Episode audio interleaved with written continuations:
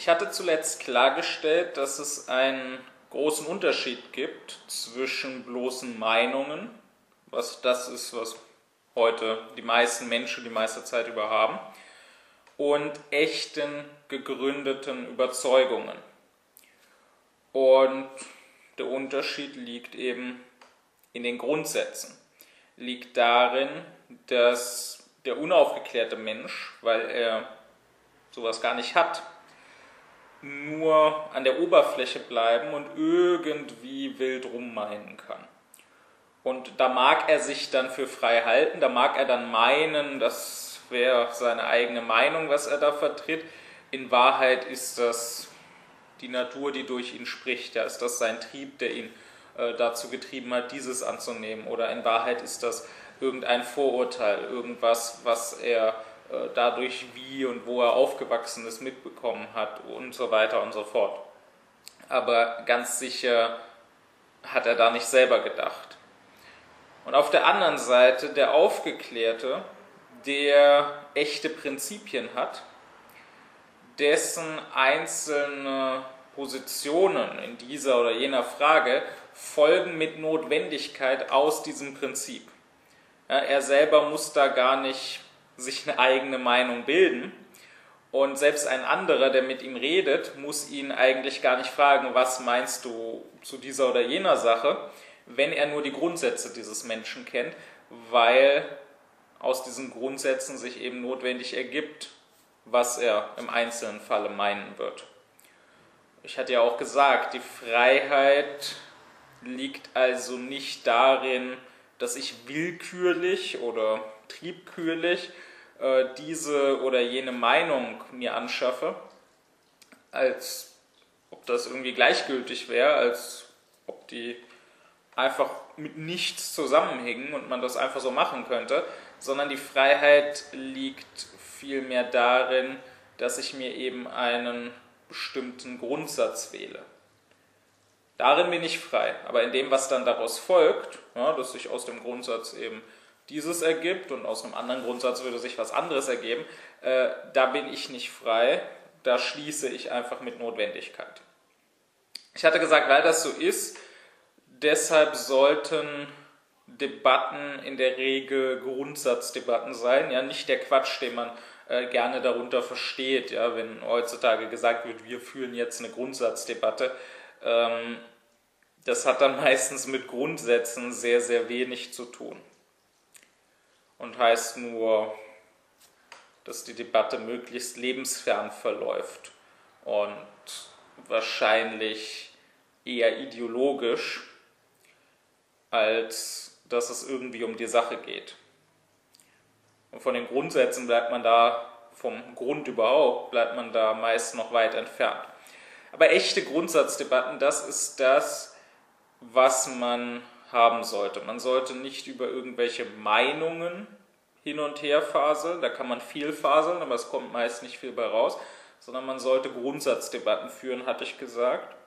Ich hatte aber auch gesagt, dass das oft sehr schwer ist. Also nicht, dass es an sich schwer ist, äh, zwei Vernünftige könnten das miteinander recht leicht tun, ähm, aber es ist oft schwer, äh, einen anderen dafür zu gewinnen. Äh, die Menschen wollen oft eben auf dieser Meinungsebene verbleiben.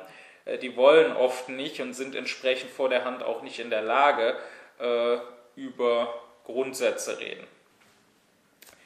Nun, wenn man das aber doch versucht, ja, über Grundsätze zu diskutieren, ähm, und man kann das ja versuchen, denn, und ich hatte auch das schon gesagt, äh, die Menschen müssen, ob sie wollen oder nicht, wenn sie irgendwie ihre Meinung begründen, und das tun sie ja in der Regel, wenn man sie fragt, ja, äh, sie stellen sich ja dann nicht einfach hin und sagen einfach, ja, ich bin dieser Meinung, weil darum, ja, ist halt so, sondern irgendwas sagen sie dann.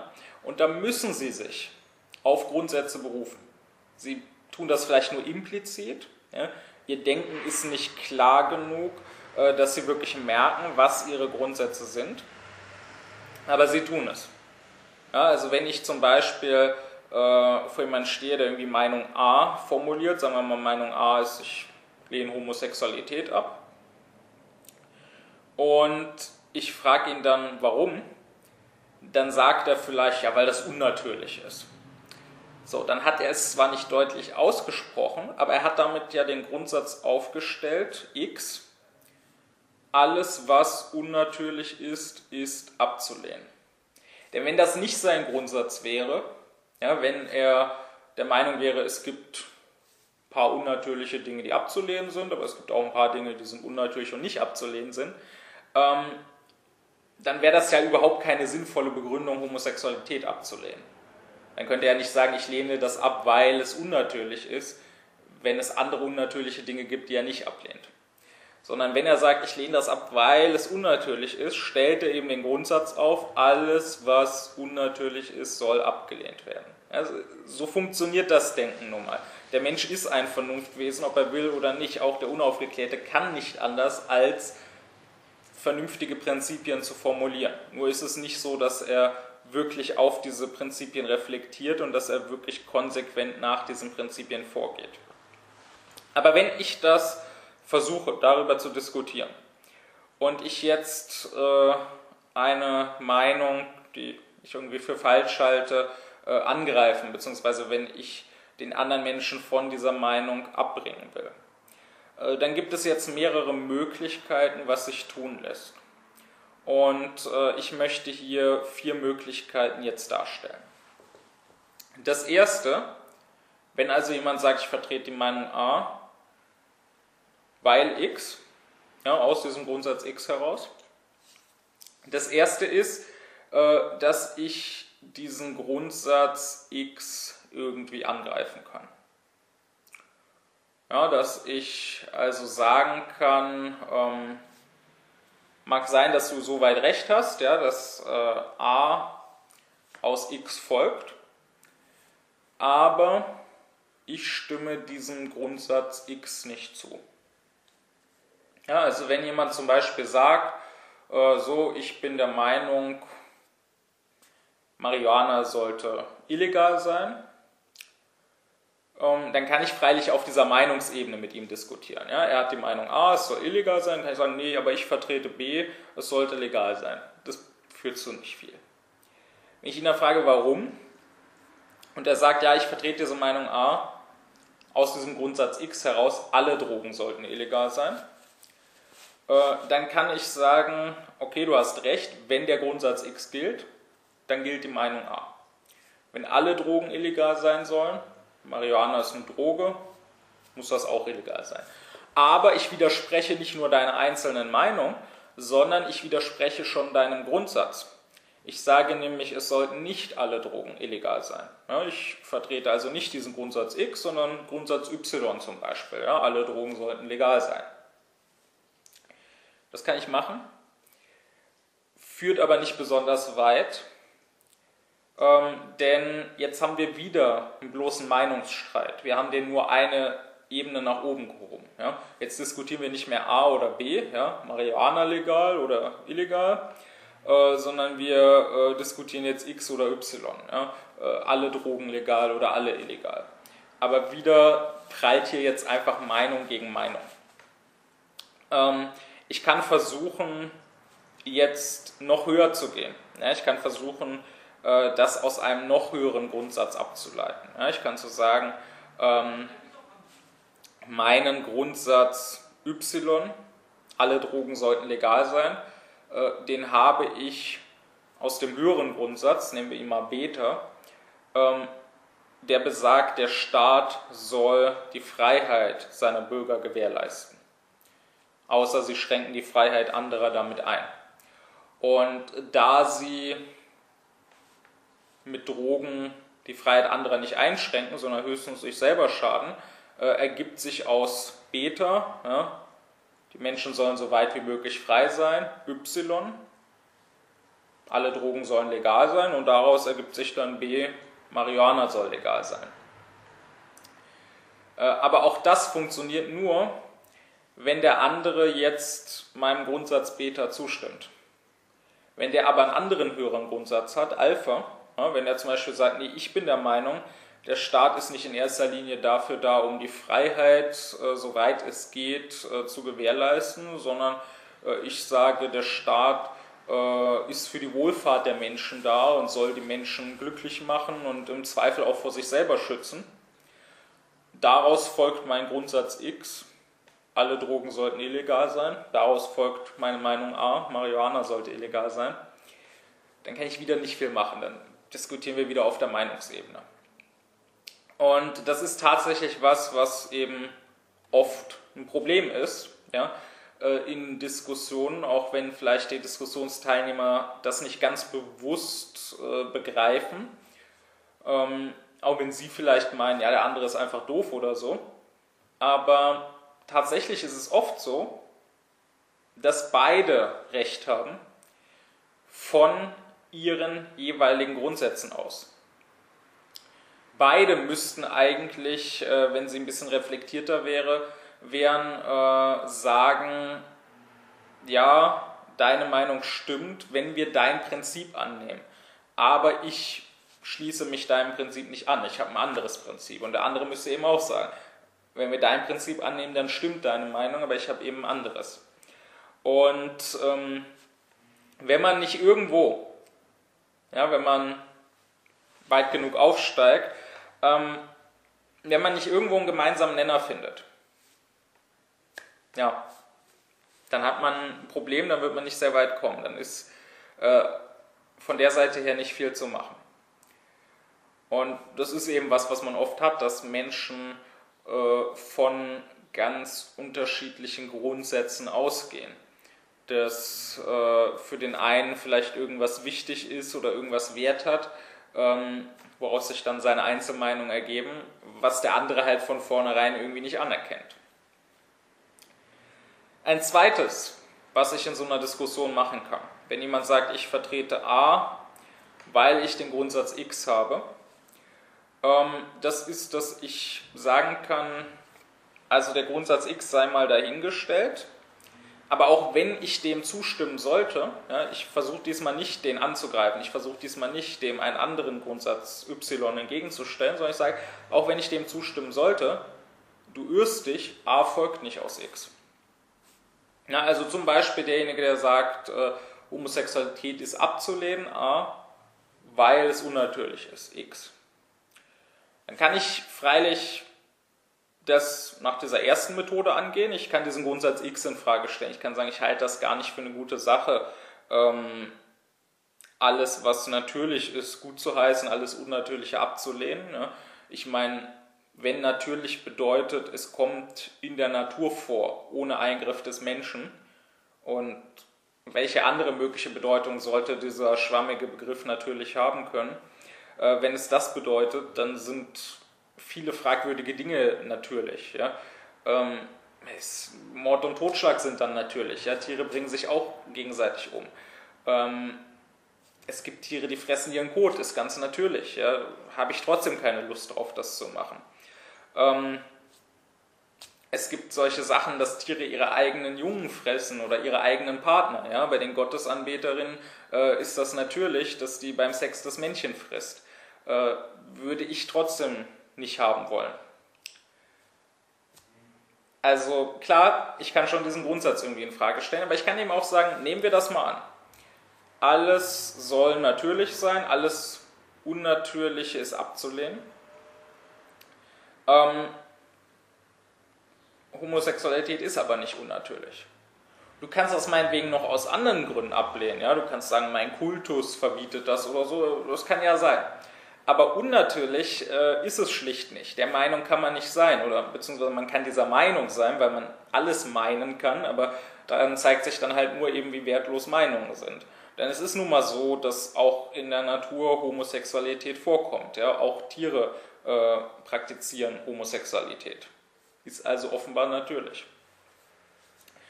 Ähm, das ist was, ja, das kann man schon recht oft machen, ähm, weil es halt oft so ist, dass Menschen zwar irgendwas vertreten, aber schlicht keine Ahnung haben, sich nicht tiefer damit befasst haben und deswegen sehr oft äh, irgendwelche Grundsätze als Begründung anführen, aus denen aber das gar nicht folgt, was da begründet werden soll. Ja? Ich meine, nehmen wir als ein Beispiel nur, es ist ja so, dass bei uns äh, nach wie vor viele, viele Formen von Kindesmisshandlung bis hin zur Verstümmelung völlig legal sind. Und ähm, wenn ich sage, Verstümmelung von Kindern ist bei uns legal, ja, dann denke ich an Beschneidung kleiner Kinder. Das ist ja was, ähm, ja, wir, woran sich keiner groß stört. Ja. Wir finden das irgendwie äh, ganz schlimm und ganz barbarisch, dass vielleicht anderswo noch irgendwie kleine Mädchen beschnitten werden, aber dass bei uns völlig legal diese Körperverletzung an kleinen Jungen stattfindet. Ähm, wir tun zwar gern so, als wären uns Kinder so wichtig, als ob äh, irgendwie Gewalt gegen Kinder was ganz Schreckliches, ganz Verurteilenswürdiges wäre, aber es gibt sicherlich Menschen, die das nicht gut finden, dass das hier legal ist, aber jetzt ein großer Aufschrei der Gesellschaft äh, findet ja deswegen nicht statt. Ja? Größtenteils wird das einfach ignoriert. Ähm, dabei ist es ja so, dass, um das an der Stelle mal zu sagen, ja, dass das ähm, erstmal ein schmerzhafter Eingriff ist beim kleinen Kind, dass das traumatisch sein kann in den Folgen, dass das ähm, nachhaltige und eben mitunter nachteilige Folgen hat dass das dann eben für den Rest des Lebens meinetwegen äh, den sexuellen Genuss einschränken kann. Und dann ist es auch eben schlicht so, dass es ein nachhaltiger Eingriff in die persönliche Freiheit ist. Ja, ich kann ja, wenn ich älter bin, ähm, kann ich meinetwegen aus meinem Kultus austreten, kann sagen, ich glaube hier doch nicht dran, an das, woran meine Eltern geglaubt haben. Äh, nur ich bin halt trotzdem beschnitten. Ja? Ich meine, anders ist es meinetwegen bei den Christianern, äh, Taufe von Kleinkindern ist auch abzulehnen. Ja, ist, äh, es ist auch nicht in Ordnung. Auch das sollte was sein, wozu man sich selber äh, entscheidet, wenn man alt genug ist oder halt nicht entscheidet. Ja. Äh, kann jetzt auch kein Christianer vernünftigerweise anders sehen. Jesus wurde auch erst mit 30 getauft und nicht als Baby. Ähm, aber da kann man wenigstens noch sagen, wenn ich, äh, sagen wir mal, mit 20 entscheide, ich will doch kein Christianer sein, ich trete aus der Kirche aus äh, und als Baby getauft wurde, dann bin ich nicht immer noch nass und gehe nicht nass durch mein ganzes weiteres Leben, ob ich es will oder nicht. Äh, hingegen, wenn ich meinetwegen Mohammedaner bin und dann da austrete, ich kriege meine Vorhaut nicht zurück, einfach so. Und eigentlich müssten ja auch die Kultisten ähm, es durchaus gutheißen, wenn so eine Beschneidung nicht beim kleinen Kind durchgeführt würde, äh, sondern wenn der einzelne Gläubige das dann als Ausgewachsener selber entscheiden müsste, weil es doch, denke ich, eine ganz passable Methode wäre, um den einen oder anderen Heuchler auszusieben. Ja? Wenn ich nämlich an manch einen Premium-Musel denke, ja, den ich meinetwegen so aus meiner Schulzeit kenne, der vielleicht viel davon dahergeschwatzt hat, ja, Islam ganz wichtig und so weiter, ähm, und der dann eben als Kind beschnitten wurde, da könnte ich mir vorstellen, dass der ein oder andere von denen, wenn er nicht beschnitten worden wäre, und äh, wenn er jetzt als Jugendlicher oder als Ausgewachsener ähm, plötzlich selber das wählen sollte, doch leicht zögerlich wäre. Wie gesagt, deswegen könnten auch die Kultisten das eigentlich gut finden, äh, weil man so vielleicht ein paar äh, Heuchler äh, von denen trennen könnte, die es doch ein bisschen ernster meinen. Ich weiß freilich, ich bin nicht so naiv, ich weiß freilich, dass Kultisten gar kein großes Interesse daran haben, Heuchler auszusieben. Ähm, wenn ich das meinte, dann würde das nur zeigen, dass ich das Wesen des Kultismus nicht verstanden hätte äh, Kultismus ist ja immer mit Heuchelei äh, verbunden. Kultismus bedeutet ja immer Pharisäertum. Äh, wenn Kultisten keine Heuchler wären, dann wären sie auch keine Kultisten, sondern Religiöse. Aber das nur am Rande. Jedenfalls, ähm, man sollte das ja schlicht verbieten bei Kindern. Ja. Wer das machen will, kann das ja immer noch äh, machen, wenn er älter ist, sich dann beschneiden lassen. Äh, da kann es ja niemanden geben, der das vernünftigerweise irgendwie anders sieht. Aber es könnte jemand ja unvernünftigerweise dies anders sehen. Es könnte jetzt ja zum Beispiel ein Mohammedaner ankommen und könnte sagen, nein, Beschneidung von äh, kleinen Kindern muss legal sein, weil alles, ja, weil der Koran das so gebietet. Da wäre dann die Meinung A, ja, Beschneidung sollte legal sein. Ähm, der Grundsatz dahinter wäre X, alles, was der Koran gebietet, sollte legal sein. Ja? Und freilich könnte man hier äh, den ersten Weg beschreiten, man könnte über diesen Grundsatz selber diskutieren. Ja? Ich denke mal, dass es in Deutschland durchaus einige gäbe, die diesem Grundsatz, alles was der Koran gebietet, soll auch hier legal sein, nicht zustimmen würden. Aber wir sind jetzt eben bei diesem zweiten Weg. Das heißt, nehmen wir den Grundsatz mal an. Sagen wir, was immer der Koran gebietet, soll hier auch legal sein. Dann sage ich immer noch, Beschneidung sollte illegal sein bei Kindern. Denn das gebietet der Koran nicht. Äh, tatsächlich ist es so, dass der Koran nicht nur die Beschneidung von Mädchen, ja, wie sie äh, teilweise ja vorkommt, nicht gebietet, äh, dass er nicht nur die Beschneidung von Kindern nicht gebietet, sondern er gebietet überhaupt die Beschneidung nicht. Ne? Äh, es gibt im Islam keine Beschneidung. Ähm, ja, der Mosianer, der kann sagen, mir gebietet der Tanach die Beschneidung, ja, das steht da wirklich drin. Äh, aber im Koran kommt nicht mal das Wort Beschneidung vor. Das ist halt einfach nicht so. das ist vielen Mohammedanern nicht klar. Ähm, weil die schlicht den Koran nicht gelesen haben, beziehungsweise höchstens haben die vielleicht als Kind irgendwie in der Moschee ein äh, paar Sachen auswendig lernen müssen, aber dann eben im Original auf Arabisch und äh, damit kann ich, wenn ich jetzt zum Beispiel Türke bin, ähm, nicht so viel anfangen. Aber äh, tatsächlich ist es so, Beschneidung gibt es nicht im Islam. Und wer was anderes sagt, äh, hat entweder keine Ahnung oder er lügt. Und äh, ich kann ja an der Stelle auch mal nebenbei erwähnen, dass das meiste, was man so mit dem Islam verbindet, und wenn ich Mann sage, dann meine ich sowohl äh, diejenigen, die keine Mohammedaner sind, als auch die Mohammedaner selbst. Das meiste, was man vielleicht so zu kennen meint, ja, an islamischen Geboten und vor allem an islamischen Verboten, ähm, das allermeiste davon ist völliger Quatsch. Also abgesehen davon, dass man kein Schwein essen soll, ähm, ist so ziemlich nichts von dem, was, denke ich mal, der durchschnittliche Zuschauer jetzt hier dieses Videos ähm, vielleicht so kennt an islamischen Verboten, äh, ist so ziemlich nichts davon ein islamisches Verbot. Ähm, also im Koran steht weder was von Beschneidungen, noch steht da, dass man irgendwen für irgendwas steinigen sollte. Ähm, noch ist es zum Beispiel so, dass da irgendwas davon steht, dass man Mohammed nicht zeichnen darf oder so. Klar darf ich Mohammed zeichnen. Ist völlig erlaubt. Ja? Hat Allah nichts gegen. Ähm, ich weiß, dass jetzt viele äh, mir da widersprechen werden. Ähm, vielleicht wird sogar der ein oder andere Premium-Muse sich aufregen.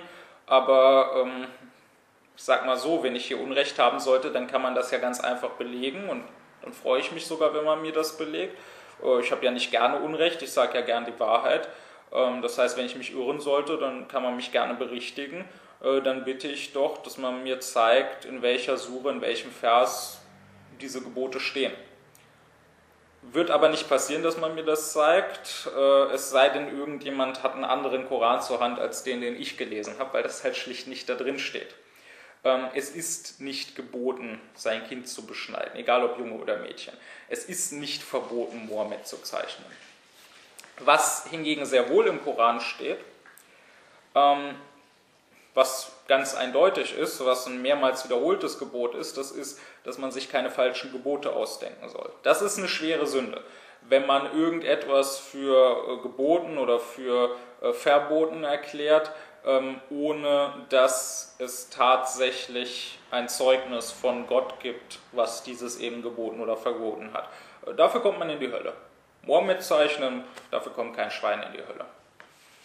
Aber das nur am Rande.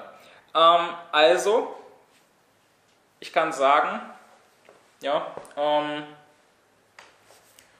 wenn wir alles legal äh, machen sollten, was der Koran gebietet, ja, könnte man darüber reden, ob das passieren sollte oder nicht, aber wenn wir das alles so machen sollten, müsste trotzdem eben die Beschneidung nicht legal sein. Ähm, dieser zweite Weg, das geht recht oft, aber freilich nicht immer, weil es dann doch durchaus auch oft genug vorkommt, äh, dass die Meinung A sehr wohl aus dem Grundsatz X folgt, ja, dass hier äh, kein Irrtum vorliegt. Also, was kann ich noch machen? Ich kann als drittes, wenn jemand sagt, äh, ich vertrete A, weil X, und ich weder dieses X angreifen kann, noch zeigen kann, dass A gar nicht aus X folgt. Dann kann ich vielleicht darauf hinweisen, du, aus X folgt auch B. Das heißt, wenn du wirklich diesen Grundsatz X hast, dann musst du nicht nur die Meinung A vertreten, sondern auch die Meinung B. Wobei B dann vielleicht etwas ist, was dieser Mensch nicht vertreten will. Sodass er gezwungen ist, oder sagen wir mal zumindest gezwungen wäre, wenn er denn äh, einen Funken Vernünftigkeit im Leibe hätte, ähm, sodass er gezwungen wäre, äh, diesen Grundsatz X fallen zu lassen. Ja, da kann ich nochmal das Beispiel mit der Homosexualität, die angeblich äh, unnatürlich ist, nennen.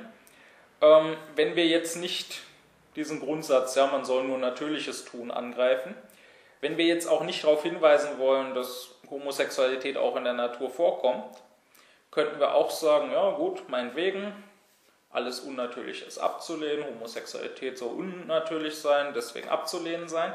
Ähm, aber, mein lieber Schwulenfeind, ähm, ich sehe, dass du Kleidung am Leib trägst. Ich sehe, dass du in einem Haus wohnst. Ja, vielleicht äh, deine Meinung, die du gerade formuliert hast, vielleicht irgendwie äh, im Internet veröffentlicht hast, ja, auf einem Computer formuliert hast. Ähm, das ist alles recht unnatürlich. Das solltest du lassen. Ja? Äh, wenn du wirklich willst, dass wir ganz natürlich leben, wenn du alles Unnatürliche irgendwie für ablehnenswert hältst, ja, dann reiß dir die Kleider vom Leib und kletter auf den nächsten Baum. Da kannst du dann ganz heterosexuell sein auf diesem Baum, wenn du willst.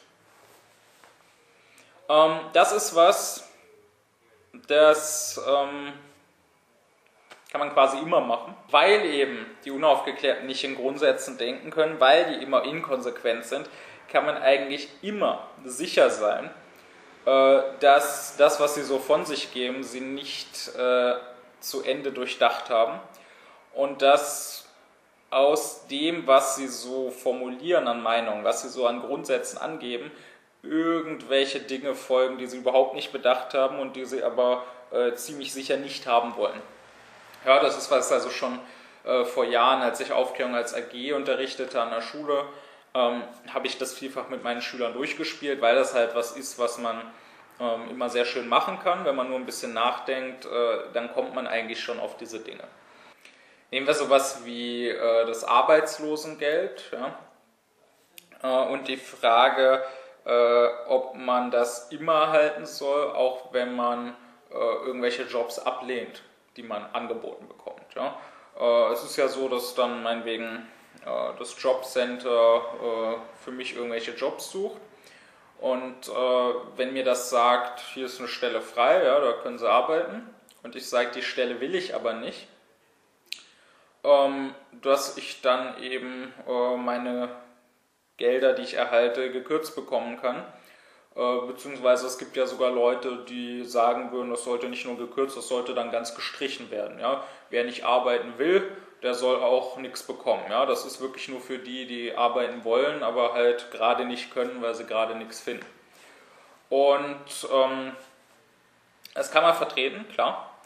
Aber gerade bei so ähm, faschistoiden Meinungen äh, lässt sich diese dritte Methode eben immer sehr schön anwenden, ähm, weil man da eben sehr schön zeigen kann, äh, was für Konsequenzen das bei konsequenter Anwendung hätte, die wahrscheinlich keiner will. Ja?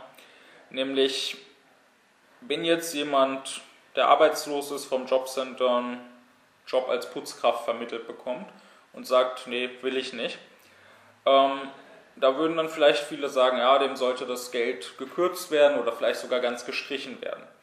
Und da wäre dann ja, das wäre die Meinung A, und der Grundsatz dahinter wäre ja offenbar, wer einen Job ablehnt, äh, soll eben kein Geld erhalten.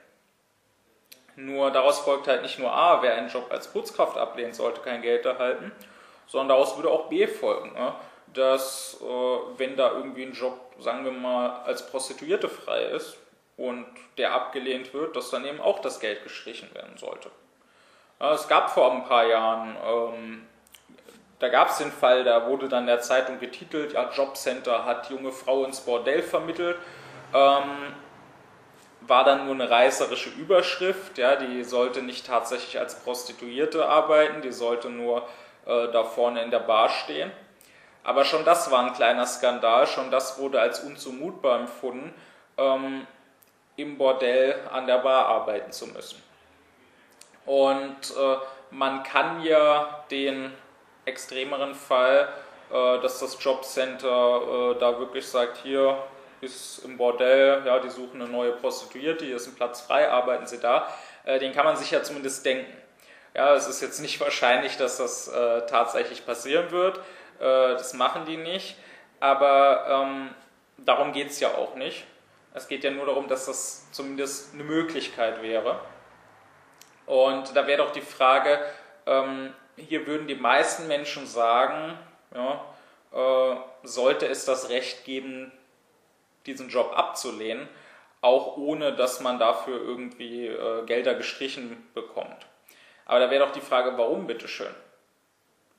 Ja, warum sollte ich zum Beispiel den Job als Prostituierte ablehnen dürfen, aber den als Putzfrau nicht? Das wird man schwerlich begründen können. Ja? Nach dem Grundsatz, wer Jobangebot ablehnt, ja, äh, wer also offenbar nicht arbeitswillig ist, obwohl er arbeiten könnte, der soll kein Geld kriegen. Äh, nach dem Grundsatz sind beide Fälle gleich zu bewerten. Ähm, klar kann ich versuchen, irgendwas da äh, zusammenzuklügeln, irgendwie zu sagen, ja, nee, das ist unzumutbar, das würden doch viele nicht machen wollen. Ähm, sicherlich würden viele das als unzumutbar empfinden, äh, wenn sie als Prostituierte arbeiten sollen. Nur es gäbe doch sicherlich auch ein paar, ja, nicht die Mehrheit, aber es gäbe sie, ähm, die damit keine großen Schwierigkeiten hätten.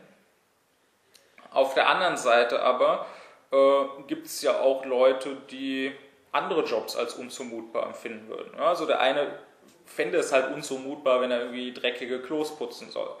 Und der nächste vielleicht, der Vegetarier oder so, der fände es unzumutbar, im Schlachthof arbeiten zu müssen oder so.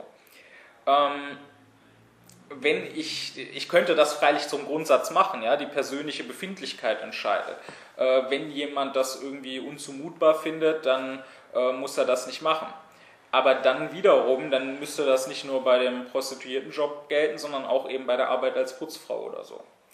Ähm, ich werde nicht wirklich einen vernünftigen Grundsatz, ne, vernünftig wohlgemerkt, ja, also einer, der äh, ohne irgendwelche Vorurteile, ohne irgendwelche äh, kulturellen Befindlichkeiten oder so auskommt. Äh, ich werde nicht leicht einen vernünftigen Grundsatz finden, der äh, das eine rechtfertigt und äh, wonach ich das andere ablehnen kann. Das funktioniert nicht so einfach.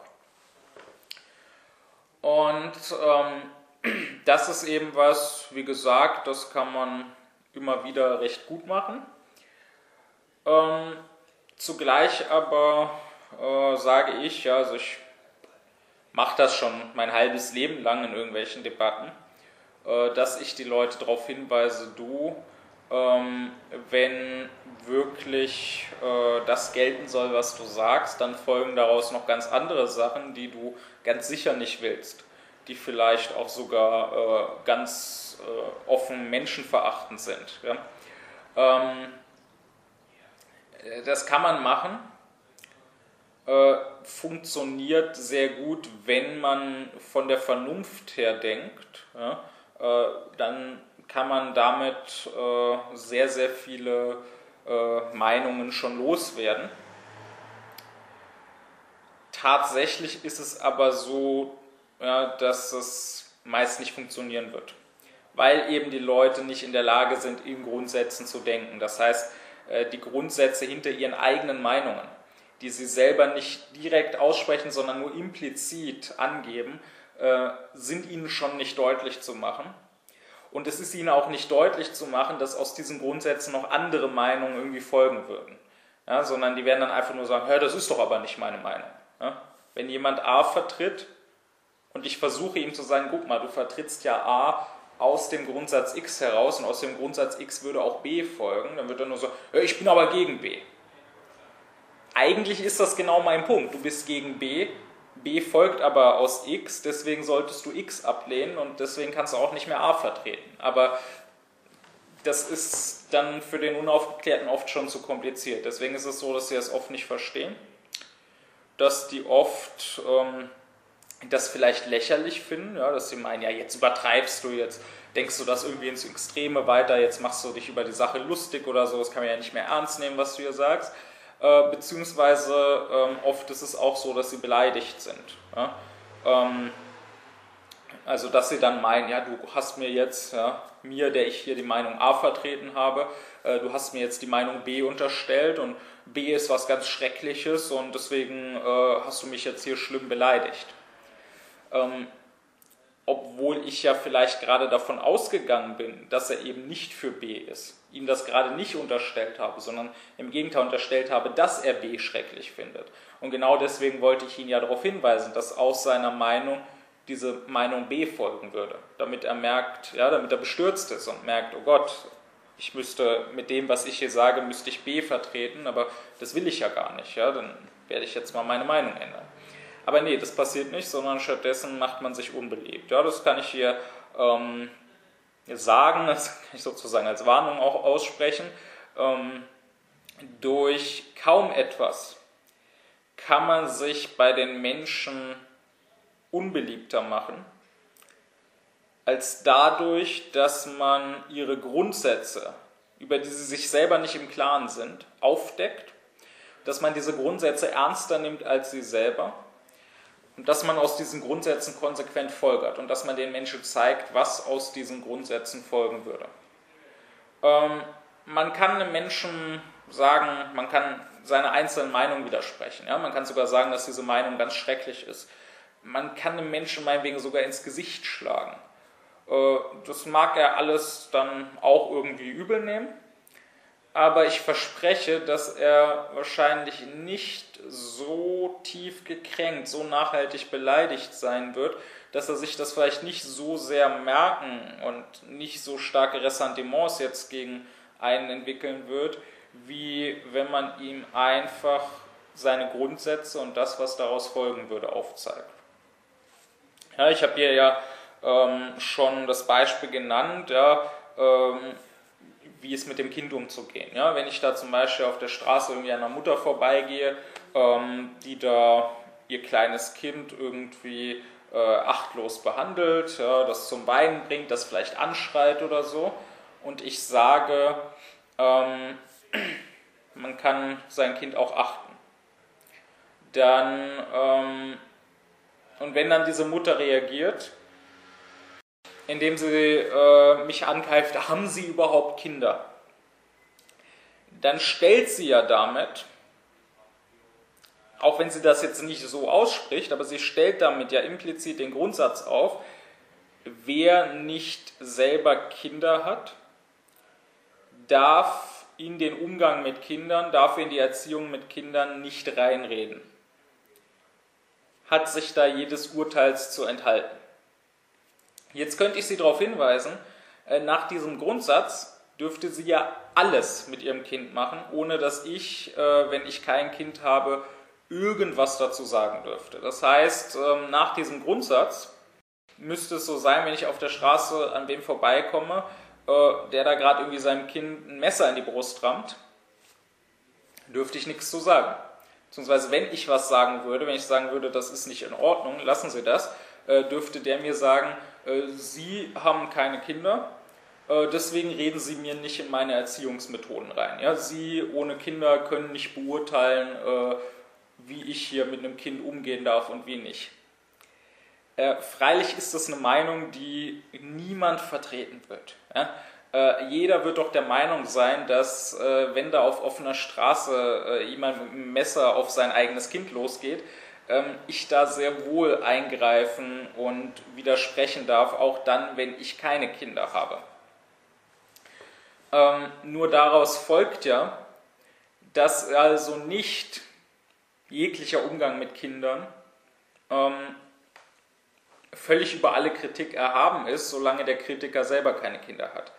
Ähm, wenn ich aber einem Menschen sagen kann, nein, du darfst dein Kind nicht ermorden, du darfst dein Kind nicht verprügeln, du darfst dein Kind nicht vergewaltigen, ähm, auch ohne dass ich selber Kinder habe.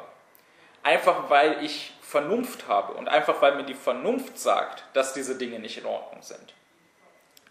Dann darf ich doch aber einem Menschen auch sagen, ähm, nein, du darfst dein Kind nicht anschreien.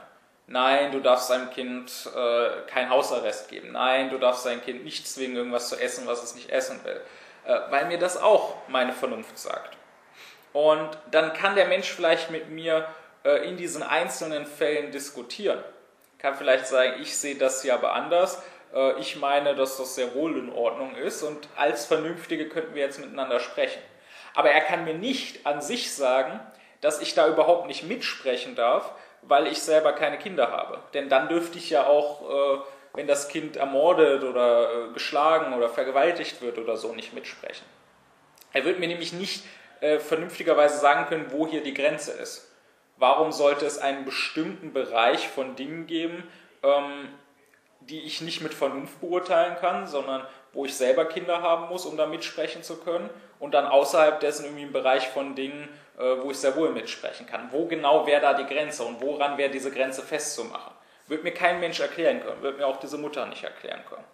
Und dennoch kann man ja sicher sein, ähm, und ist, denke ich, auch äh, dem Zuschauer und Zuhörer eh klar, äh, wenn ich in dieser Situation versuche, der Mutter das zu sagen, ja, nachdem die mich angekeift hat, haben sie überhaupt selber Kinder, ähm, wird die wohl kaum ruhig zuhören und sich da auf ein vernünftiges Gespräch einlassen weil diese Mutter kein aufgeklärter Mensch ist. Ja? Sonst würde sie ja nicht ihr Kind so schäbig behandeln.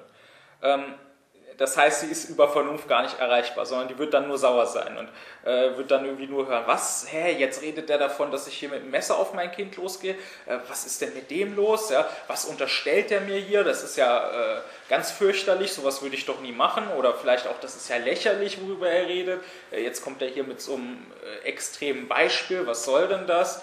Ähm, damit würde diese Mutter nichts anderes tun, als ihre gänzliche Unvernünftigkeit äh, zur Schau stellen und eben zu zeigen, äh, dass man mit ihr nicht reden kann wie mit einem Menschen.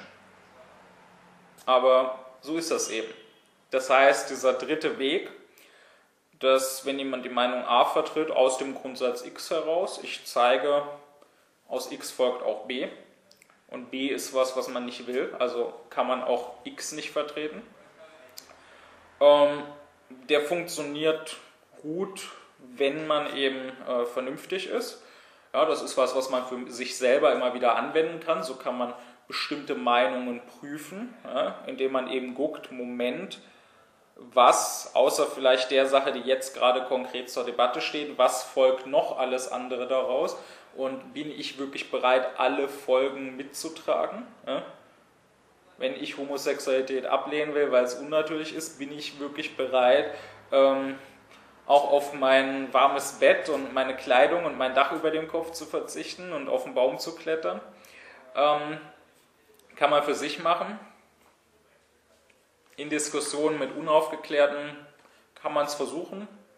Meistens macht man sich aber damit nur entweder lächerlich oder sehr, sehr unbeliebt oder beides. Ähm, bleibt ein viertes.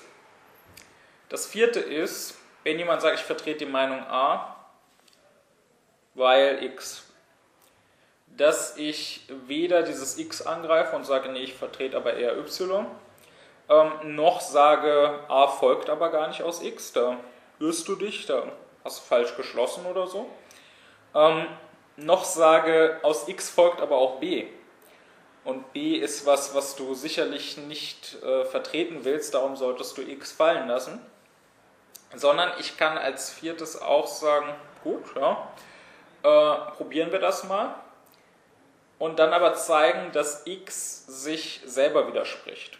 Dass x schlicht nicht möglich ist als eine vernünftige Meinung, äh, sondern dass x vielleicht irgendwelche Folgen hat, die dann am Ende dieses x aufheben.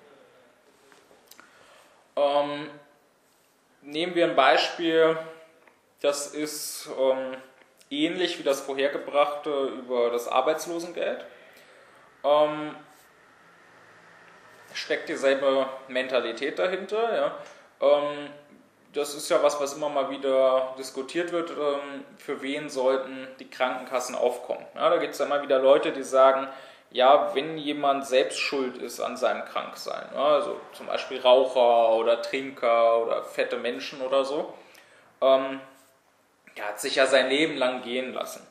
Äh, der ist ja selber schuld und äh, das sollte die Krankenkasse dann nicht zahlen, die Behandlungskosten. Das sehe ich nicht ein, äh, von meinen Beiträgen, die ich da eingezahlt habe, dem die Folgen seiner Handlung da zu zahlen.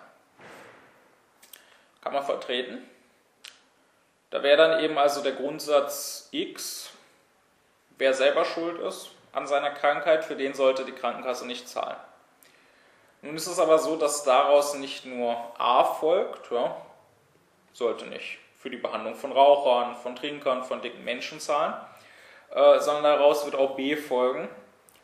Ähm, nämlich es gibt sicherlich noch einige Leute mehr, die äh, an ihrem Kranksein selber schuld sind. Ja? Zum Beispiel irgendwelche Sportler, die Sportverletzungen haben.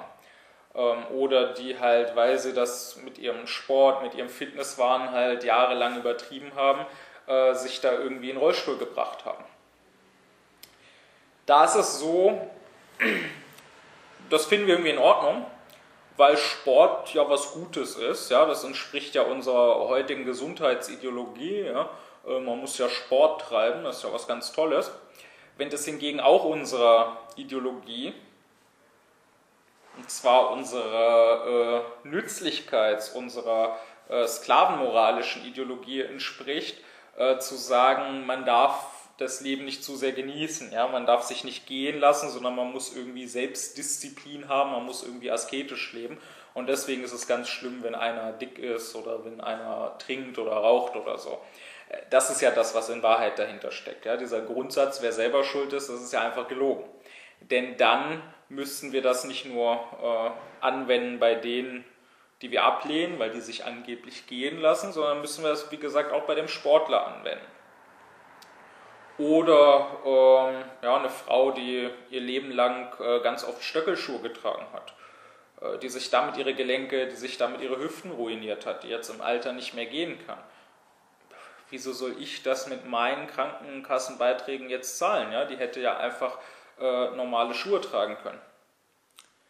Und ähm, hier ist es jetzt so, das erscheint erstmal ja noch, ähm, als wäre es einfach der dritte Weg, über den ich sprach. Ja, ich zeige halt, dass dieser Grundsatz X nicht nur die Meinung A stützt, die man vertritt, sondern auch irgendwelche anderen Konsequenzen B hat, ähm, die man nicht vertreten will.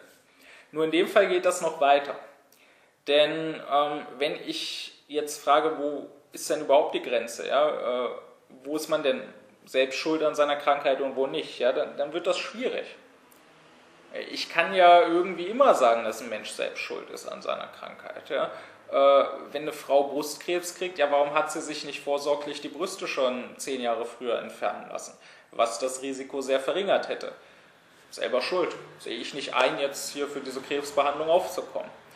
Ähm, wenn jemand äh, in einem Autounfall verletzt wird, selbst wenn er den selber nicht ausgelöst hat, wenn er vielleicht nur Beifahrer war, äh, sollte ja wissen, wie viele Autounfälle es jährlich gibt. Selber schuld, warum ist er überhaupt ins Auto eingestiegen? Hätte er ja leicht vermeiden können, äh, wenn er nicht Auto gefahren wäre. Sehe ich nicht ein, da irgendwie mit meinen Krankenkassenbeiträgen äh, für die Behandlung aufzukommen.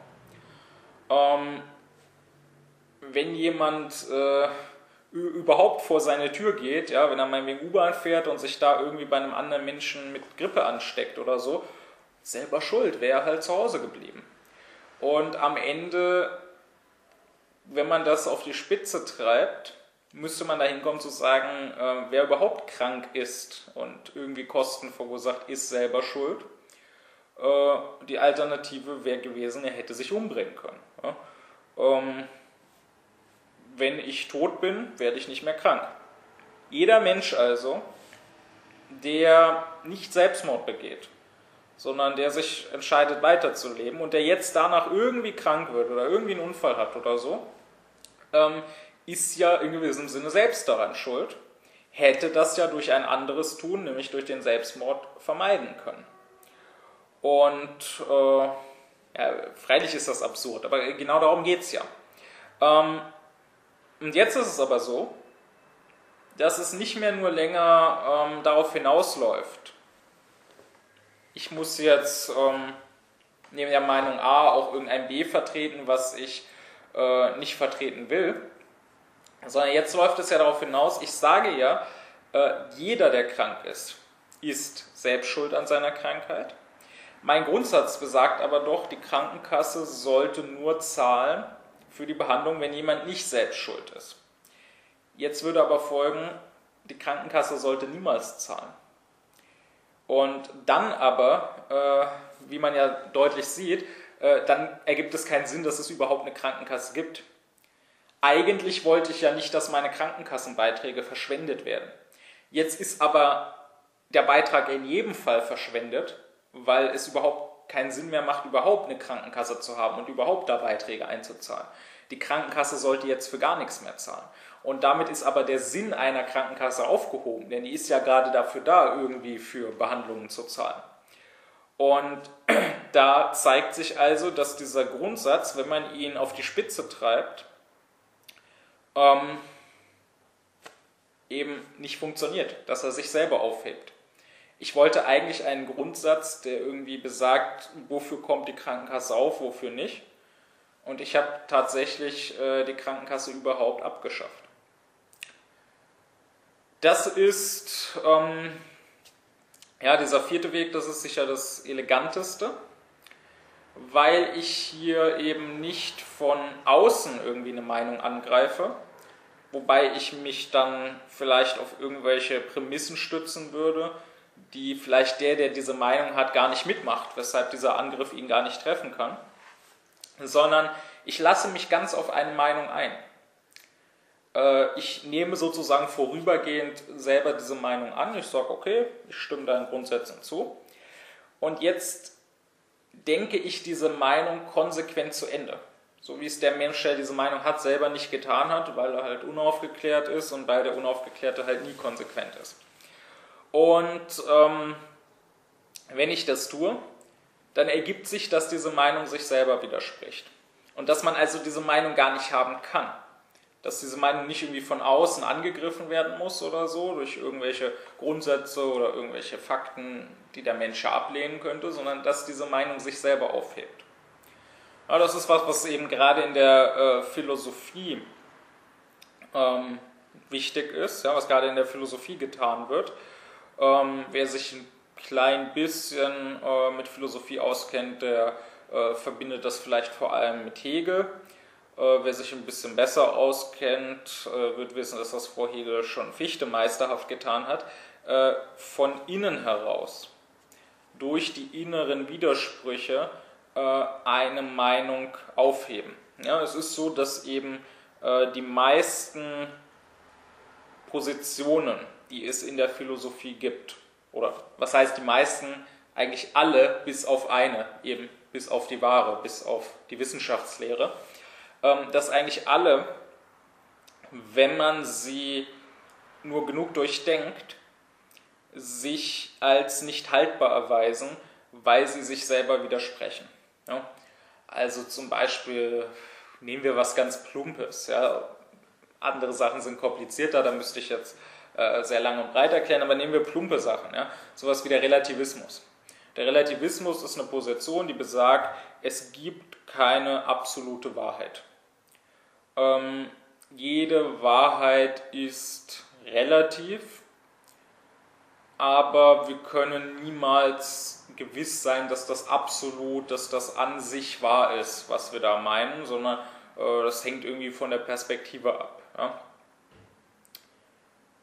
Dann sage ich, gut, lieber Relativist, das kannst du glauben.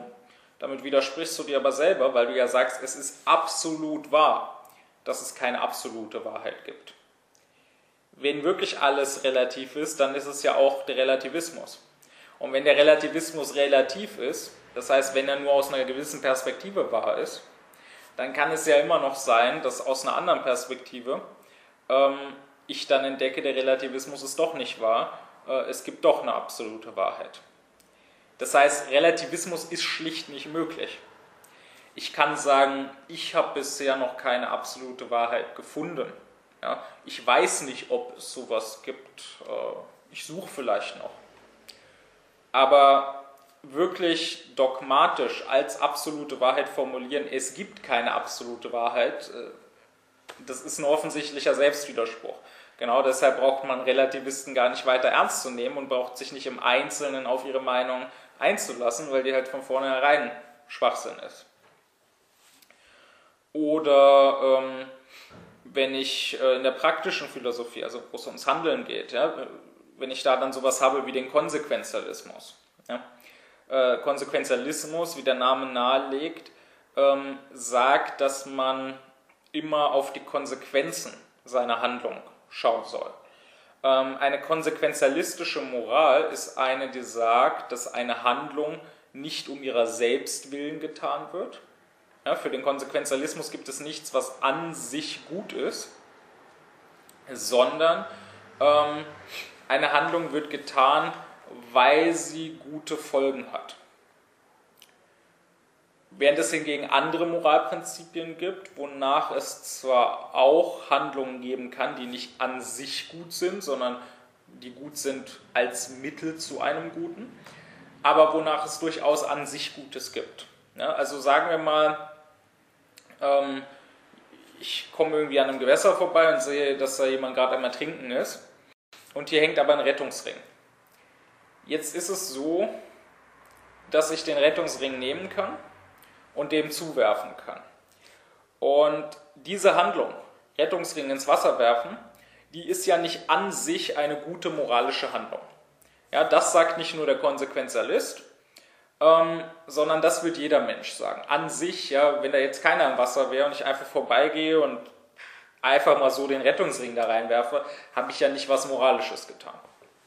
Diese Handlung hat an sich keinen Wert. Sie hat Wert als Mittel, für etwas anderes, nämlich als Mittel, um den da zu retten, der da gerade ertrinkt. Ja, nur das Problem beim Konsequenzialismus ist jetzt, dass er nur solche Mittel kennt. Er kennt nichts, was an sich Wert hat. Das heißt, er würde sagen, ja, äh, den Rettungsring zu werfen hat Wert als Mittel, um diesen Menschen zu retten. Aber diesen Menschen zu retten hat wiederum nur Wert, als Mittel für etwas anderes. Ja? Äh, zum Beispiel, um ihn glücklich zu machen, ja? weil man sagt, äh, ja, und auch andere, vielleicht seine Angehörigen oder so. Ja?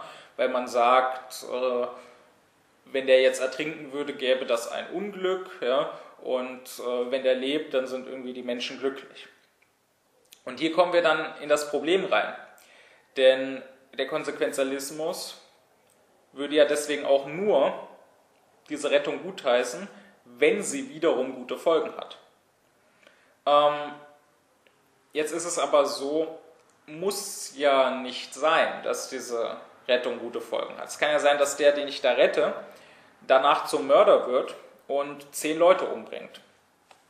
Und dann hätte ich ihn nach dem Konsequenzialismus, ähm, wenn ich das gewusst hätte, ja lieber ersaufen lassen sollen. Weil ich damit zwar jetzt den Tod eines Menschen hingenommen hätte, aber damit ja indirekt zehn anderen Menschen das Leben gerettet hätte. Das heißt, dass dieser eine Mensch lebt, ist für den Konsequenzialismus nichts, was an sich gut ist, sondern es ist nur gut, wenn es gute Folgen hat. Ja? Wenn er zum Beispiel jetzt, wenn er weiterlebt, Gutes tut oder zumindest nichts Schlechtes tut. Ähm, selbst dann hätte es ja noch die gute Folge, dass zumindest er glücklich über sein Weiterleben ist. Aber wenn er Schlechtes tut, wenn das jetzt irgendwelche bösen Folgen hat, dann ist das nicht gut. Dann sollte ich das nicht tun. Gut. Nur angenommen, er wird zum Mörder, er bringt zehn Menschen um. Jetzt könnte es ja aber sein, zufällig, dass genau diese zehn, dass jeder von denen wiederum zum Mörder geworden wäre und wiederum zehn weitere Menschen ermordet hätte, wenn der nicht vorher diese zehn umgebracht hätte. Dann hätte ich jetzt, indem ich diesen einen Menschen gerettet habe, zwar indirekt äh, den Tod von zehn verursacht, aber indirekt hätte ich dann 100 weiteren Menschen das Leben gerettet. Dann wäre das wieder gut. Und hier sieht man leicht, ähm, das kommt ja nie ans Ende. Ja, ich kann ja auch nie bis ins Unendliche äh, die Konsequenzen meiner Handlung kennen. Aber es ist jedenfalls so, dass für den Konsequenzialisten keine Handlung jemals als solche schlechterdings gut ist, sondern sie ist immer nur gut, für ein anderes, ja, wenn ich damit wieder etwas Gutes bewirke. Nur was heißt denn etwas Gutes bewirken? Was ist denn etwas Gutes? Gut ist jetzt für den Konsequenzialisten wieder nur, was gut ist für ein anderes. Für ein anderes Gutes. Aber dieses andere ist nur dann ein Gutes, wenn es wieder für ein anderes Gutes gut ist und so weiter. Man sieht also, dass jede konsequenzialistische Moral ähm, nicht funktioniert, beziehungsweise dass man notwendig inkonsequent und irgendwann einfach abbrechen muss. Äh, man muss notwendig inkonsequent sein, weil das einfach nicht zum Ende hin durchzuführen ist. Es muss in der Moral, wenn sie überhaupt funktionieren soll, äh, darf es Handlungen geben, die vielleicht, wie dieses Werfen des Rettungsrings, nicht an sich gut sind, sondern die vielleicht bloße Mittel sind zu einem Guten. Aber es muss, ja, es kann sogar eine lange Kette geben, meinetwegen, von bloßen Zweckhandlungen. Aber es muss irgendwo am Ende etwas geben, was an sich gut ist, was ich einfach tun soll, weil es das Gute ist, weil es getan werden soll und nicht, weil es wiederum seinerseits irgendetwas Neues Gutes bezweckt. Zum Beispiel, ich soll einen Menschen in Not retten. Ich soll schlechterdings ein Leben beschützen. Ganz egal, was weiter mit diesem Leben angestellt wird. Ähm, nur so eine Moral funktioniert. Eine konsequenzialistische Moral, wie man sieht, hebt sich selber auf, widerspricht sich selber. Denn sie sagt, gut ist nicht etwas, was an sich gut ist, sowas gibt es nicht, sondern gut ist nur, was für ein anderes Gutes da ist. Dann frage ich aber eben, was ist denn dieses andere Gute? Wodurch wird das denn gut? Es ist ja nicht an sich gut, sondern es ist wiederum nur gut, weil es etwas Gutes bewirkt und so weiter. Das geht nicht. Ich kann niemals nachweisen, ja, egal wie lange ich diese Kette verfolge, dass überhaupt das gut ist. Könnte ja sein, dass nach 100 Schritten ich plötzlich zu was Bösen komme. Ich plötzlich merke, all diese Handlungen, wo ich immer dachte, die bezwecken doch was Gutes, haben am Ende im letzten Ergebnis was Böses bezweckt. Ähm, ich muss irgendein letztes Gutes haben, sonst kann ich nicht nachweisen, dass eine Handlung gut ist. Also widerspricht sich der Konsequenzialismus selber. Wie gesagt, dieses äh, letzte, diese Methode, ähm, dass ich schaue, eine Meinung von innen heraus zu widerlegen, ähm, sie auf ihre eigenen Widersprüche hinzuweisen, ist was, was gerade in der Philosophie ganz wichtig ist. Und das ist was, was äh, im Grunde immer funktioniert. Ja, der Unaufgeklärte wird sich immer irgendwo selbst widersprechen. Man muss vielleicht manchmal ein bisschen suchen, aber man kann das immer entdecken. Ähm, konsequent mit sich selbst einstimmig ist nur der Aufgeklärte. Aber auch von dieser ähm, vierten Methode gilt, ähm, viele überfordert das.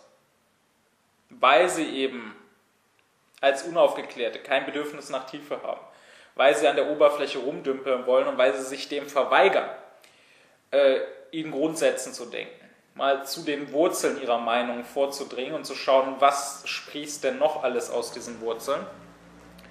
Ähm, und sind das Wurzeln, die sich am Ende ihren eigenen Boden wegnehmen, ähm, weil sie sich dem verweigern, weil sie das vor der Hand auch nicht können. Ja, das, das kann man nicht einfach so, sondern äh, das ist schon was, was man üben muss, ja, was man lernen muss. Die Menschen meinen ja gerne, wir wären einfach irgendwie aufgeklärt. Ja, die könnten einfach selber denken. Das habe ich ja ganz am Anfang dieser Serie schon gesagt. Ja. Keiner meint, er könnte einfach so Geige spielen oder einfach so Chinesisch sprechen oder so. Aber denken, was doch deutlich anspruchsvoller sein sollte, das kann er irgendwie einfach so, ohne das je irgendwie ausgebildet zu haben. Ähm, aber so ist es halt nicht. Ja? Das ist schon was, ähm, was auch eine gewisse Übung erfordert, äh, woran man sich gewöhnen muss, auch so zu denken, in Grundsätzen. Das heißt, es gibt diese, ja, jetzt von mir hier vier habe ich jetzt genannt, es gibt diese Wege, ähm, falsche Meinungen als falsch aufzudecken. Das sind aber weniger Wege, die äh, in Diskussionen funktionieren, mit denen man wen anders von seiner Meinung abbringen kann. Kann auch mal funktionieren, man kann das versuchen, ja. Aber sehr oft, und ich werde da noch weiter darauf zu sprechen kommen künftig, äh, sehr oft äh, halten die Menschen erstmal an ihren Meinungen fest und sind so ja, durch Argumente intellektuell ähm, nicht davon abzubringen. Deswegen ist das in erster Linie eher was, was man eben für sich selber machen kann. Wie man selbst bestimmte Meinungen, die einem vorgelegt werden, ja, und auch die eigenen ähm, prüfen und äh, Falsches aussieben kann. Jedenfalls, um nochmal zusammenzufassen, um nochmal zu bekräftigen, ist es also so, dass keineswegs, wie die Menschen gerne glauben, äh, jeder irgendwie nur Meinungen hat und zwar vielleicht manche Meinungen richtig, andere falsch sind, aber sie doch irgendwie auf derselben Ebene äh, existieren und als Meinungen irgendwie gleichwertig sind. Sondern nein, Meinungen sind etwas Oberflächliches. Meinungen sind etwas, wo kein Nachdenken, wo keine vernünftige Reflexion dahinter steht.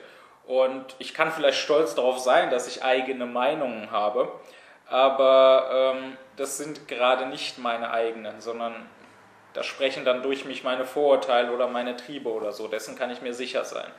Und ähm, das ist dann ein bunter, unzusammenhängender Mischmasch an Meinungen, den ich vielleicht mit mir rumtrage, ähm, über den aber kaum zu reden ist, über den kaum irgendwie eine sinnvolle Diskussion möglich ist.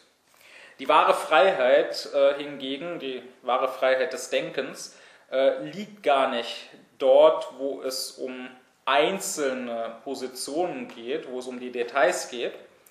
Äh, da bin ich nicht frei, wie gesagt, so wenig wie ich äh, bei einer Matheaufgabe frei bin, irgendwie dieses oder jenes Ergebnis einfach so anzunehmen, sondern die Freiheit liegt am Anfang. Rechne ich die Aufgabe überhaupt nach dieser Formel durch oder lasse ich das?